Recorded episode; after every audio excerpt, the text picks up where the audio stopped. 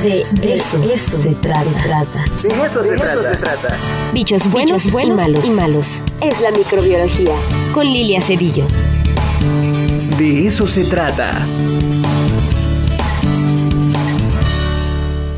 Y como todos los lunes está con nosotros la doctora Lili Cedillo, rectora de nuestra universidad. Lili, ¿cómo estás? Muy buenos días. Muy bien, Ricardo, con mucha alegría empezando esta, esta semana y con todo el gusto y ánimo de estar en De eso se trata. Gracias Lili por tu tiempo y por compartir eh, pues todo lo que has investigado, todas las lecturas, el timing ¿no? de esta pandemia. Y bueno, pues hoy vamos a hablar precisamente pues sobre el contexto de nuestra universidad, sobre este regreso escalonado, Lili. Así es, Ricardo. Fíjate que la semana pasada eh, eh, recibí una llamada de, del director del hospital universitario para decirme que desafortunadamente un número considerable de eh, médicos, enfermeras y en general personal del hospital estaba estando positivo, empezó a salir positivo y eso nos llevó a tomar algunas medidas en cuanto al hospital universitario se refiere de eh, disminuir los aforos, también en el caso de las personas que se iba a vencer su receta médica, eh, prorrogarla durante los siguientes tres meses, eh, reprogramar algunas cirugías programadas, algunas medidas tendientes a disminuir el aforo hacia el hospital universitario. Pero también este hecho eh, prendió las alarmas de que deberíamos hacer algo y valorar profunda y científicamente lo que estaba pasando. Y en ese sentido, yo le pedí a la comisión COVID eh, que nos reuniéramos, nos reunimos el jueves por la noche. Ahí en la comisión COVID se determinó valorando todo el comportamiento que ha tenido la pandemia a lo largo de estas semanas y también conociendo algo que yo les había comentado ya aquí en el programa, estamos enfrentando al virus más contagioso que el hombre ha conocido. Eh, ya superó a sarampión, que era el virus más contagioso que existía hasta antes de SARS-CoV-2, y ahora la variante Omicron resulta ser mucho más contagiosa que sarampión.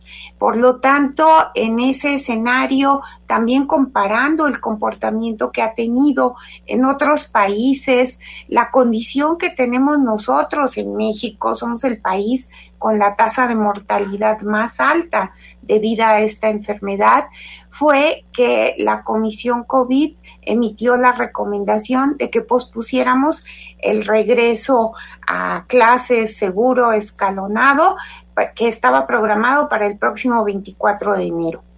Esta medida fue difícil de tomar, eh, es, es difícil, es dolorosa porque yo sé que muchos jóvenes estudiantes quieren regresar, así como también profesores que reconocemos que la presencialidad es esencial, sobre todo en algunas asignaturas donde hay un componente práctico indispensable en la formación de los estudiantes. Y por ello es que la tomamos con toda seriedad.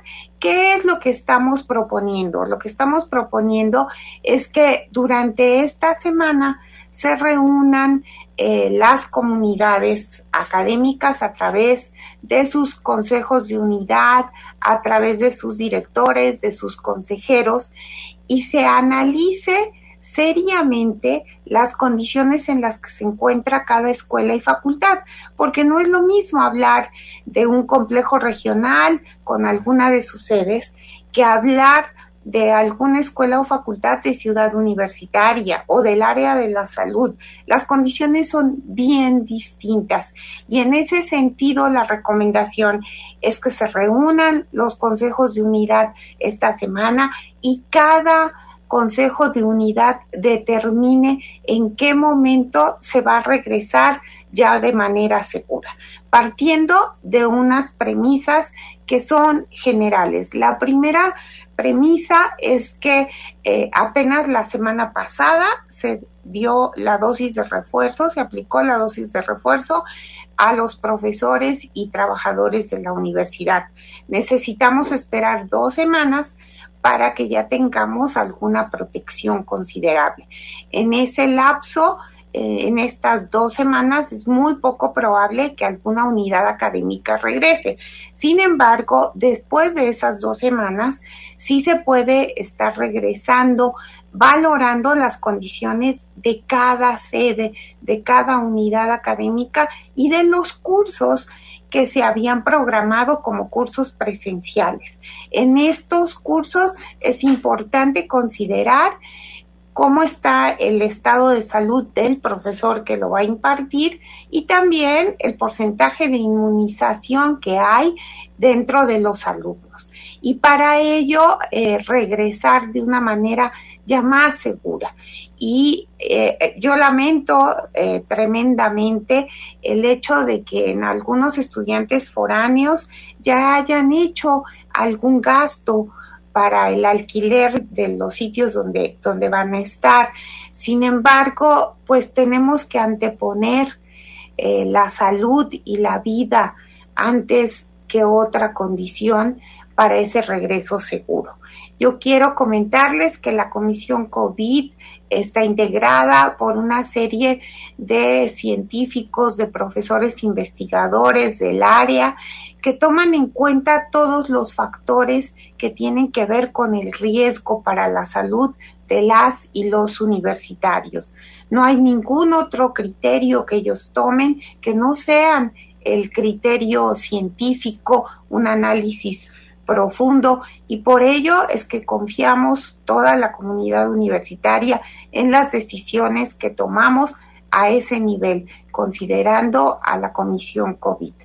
Es necesario reiterar que este regreso escalonado se dará con base al análisis de cada unidad académica y que no significa cancelar el regreso, sino posponerlo en cuanto eh, tengamos condiciones referentes a la pandemia más seguras. Y por último, yo quiero hacer un llamado a toda la comunidad universitaria que aunque lo hice desde diciembre, ahorita vale la pena reiterarlo. Si todos nosotros como comunidad universitaria nos comprometemos a cuidarnos, somos más de 100 mil universitarios evidentemente vamos a ejercer una influencia positiva en toda la comunidad poblana y de esta manera podemos contribuir a que esta pandemia se controle más rápidamente, sobre todo la dispersión de esta variante Omicron. No somos pocos, somos muchos los universitarios y de verdad podemos incidir para que esta pandemia cambie su rumbo. Yo los invito a todos eh, los universitarios a que estén muy atentos. En esta semana se van a dar estas reuniones eh, virtuales en cada unidad académica. Los invito a participar. Estamos abiertos a escuchar muchas de las sugerencias y comentarios que hay de parte de los estudiantes y también de los profesores investigadores. Claro. Eh, eh, qué bueno que comentas, este, Lili, sobre el factor del tiempo. Estas dos semanas creo que son clave. Por lo que he estado leyendo, es donde precisamente se va a dar el pico más alto de contagios. Y es el momento en que tenemos que estar resguardados de cierta forma. Exactamente, y es el momento, estas dos semanas, en que podemos cortar esa cadena de contagios. O sea, eh, estos son las dos semanas decisivas. Eh, yo les puedo dar datos a nivel de nuestra institución y decirles que, por ejemplo, en diciembre teníamos menos del 10% de positivos, de positividad en todas las muestras en las cuales se corría la prueba de PCR. Ahorita está entre el 50 y 60% de positividad. Eso nos da idea de cómo se ha incrementado y considerando también que nosotros eh, a nivel del Centro de Detección Biomolecular se procesan un máximo de 100 muestras al día, podemos decir que en diciembre se estaban procesando eh, unas cinco o seis muestras. Ahorita se rebasa el límite ya de las 100 diarias. O sea, eso nos da también una idea cómo se ha incrementado el número de contagios. Estamos en el momento crítico, es muy importante que todos nos cuidemos, nos resguardemos, el uso del cubrebocas es fundamental porque recordemos que es un virus que se transmite por la vía aérea. No solamente es necesaria la, la sana distancia, también el uso del cubrebocas aún en exteriores. Sea, cuando estamos fuera, aunque se vea solo el lugar donde yo estoy, recordemos que no sabemos quién pasó antes que yo en ese lugar y hasta 30 minutos antes que yo, el virus puede estar ahí en el ambiente y yo lo puedo respirar y contagiar. Claro. Híjole, pues sí, dos semanas que son claves y en esta semana eh, se llevan a cabo las reuniones al interior de las unidades académicas, un poco para ir viendo las condiciones y los protocolos que cada unidad podría emprender, doctor.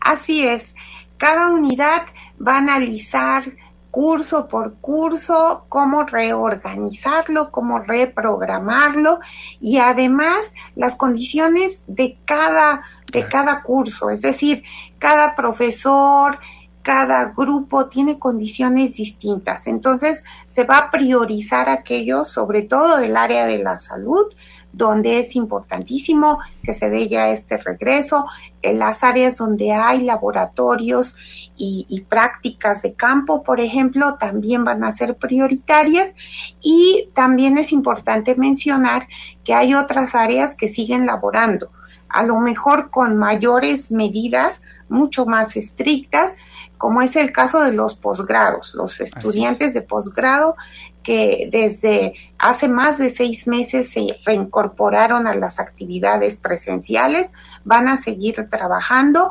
bajo estándares de seguridad mucho más estrictos, pero van a seguir eh, trabajando. Los trabajadores administrativos se va a reducir el, el, aforo al 50% o si es el caso a menos cuando se presente algún brote y eh, muchas de las otras áreas que venían laborando lo seguirán haciendo, las que tienen que ver con el, mantenimiento de modelos animales y biológicos seguirán eh, en la actividad presencial. Lilita, agradecemos mucho tu tiempo, tus palabras, eh, comunicarnos hacia toda la comunidad universitaria y estaremos, estaremos compartiendo tanto esta entrevista como los comunicados para que podamos permear en toda la comunidad universitaria. Te mandamos un abrazo. Gracias, Ricardo. Y solo recordarles que para nuestra institución lo primero es preservar la vida y la salud de todos los universitarios. Así es, muchísimas gracias. Ahí está la voz de nuestra rectora, la doctora Lili Cerillo, y bien importante lo que comenta. Son dos semanas claves en donde tenemos que ser muy conscientes, responsables, resguardarnos y sobre todo eh, ir creando las condiciones para el regreso en cada una de las unidades académicas. Esta es la voz de la doctora Lili Cerillo. Vamos a hacer un breve puentecito, ¿no? Para que entremos ya a Sónico. Regresamos.